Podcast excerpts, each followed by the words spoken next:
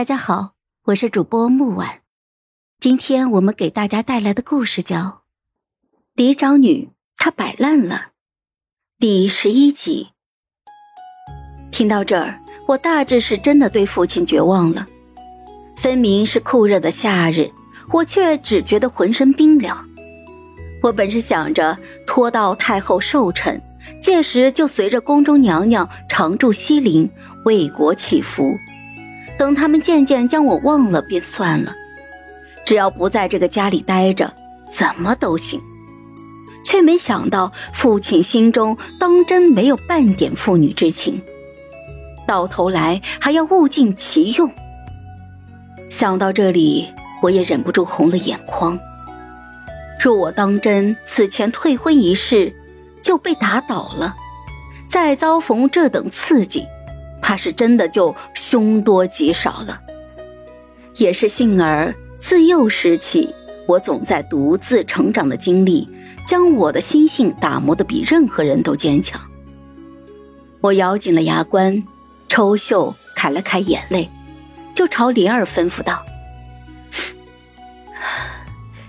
去给萧大递消息，我要见他，越快越好。父亲想要用我来攀稳苏丞相，反正我既生病了，又不得萧刘的心，嫁了他那个混蛋侄子，那死了也罢了。只要我死后留住我正妻之位，两家的亲缘关系便在。而刘婉晴嫁去萧家。萧刘是个疼她如命的，日后自然也会因着刘婉晴的缘故成为太师府的助理。他甚至没有瞒我的意思，在第二日便叫我前去书房，三两句就吩咐下来了：“我给你寻了门好亲事，对方是相府中人，出身显贵，你这些时日好好回房中待嫁。”苏家公子如今已是四娶了。父亲直接将嫡女嫁过去，是否会影响太师府的声誉？我恐他看出我面上的冷意，致使日后生变，特意压低了眉眼，一副专心为太师府考量的模样，问他：“声誉？”我听见头顶父亲嗤笑了一声，以一种我从未见他在人前展露过的姿态，毫不掩饰的开口说道。只有权势不够重视，才需要声誉来填补。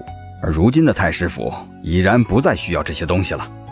是了，他终究是在取得了圣人的信任之后，又接住了丞相府的橄榄枝。如今的父亲，不会再是谁的马前卒，而是和苏丞相一样，在人后当了操盘手。这确实是他该春风得意的时候了。我站起身来，一身华衫的刘婉晴不知何时也进了屋，在她后面跟着我的三个弟弟。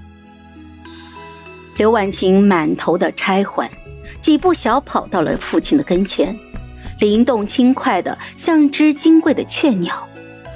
她晃着父亲的手臂撒娇，神态娇憨，却在转头看向我的时候，毫不掩饰某种恶意。长姐能够嫁进苏府，这真是天大的好姻缘。我与萧郎都会祝福姐姐的。婉晴这话是对的，苏府是高门，长姐能嫁去，自是无上的荣光，要惜福才是。刘怀光也在一边附和。到如今，他依旧是认为苏丞相是因为看中了他，才给了太师府这门亲事。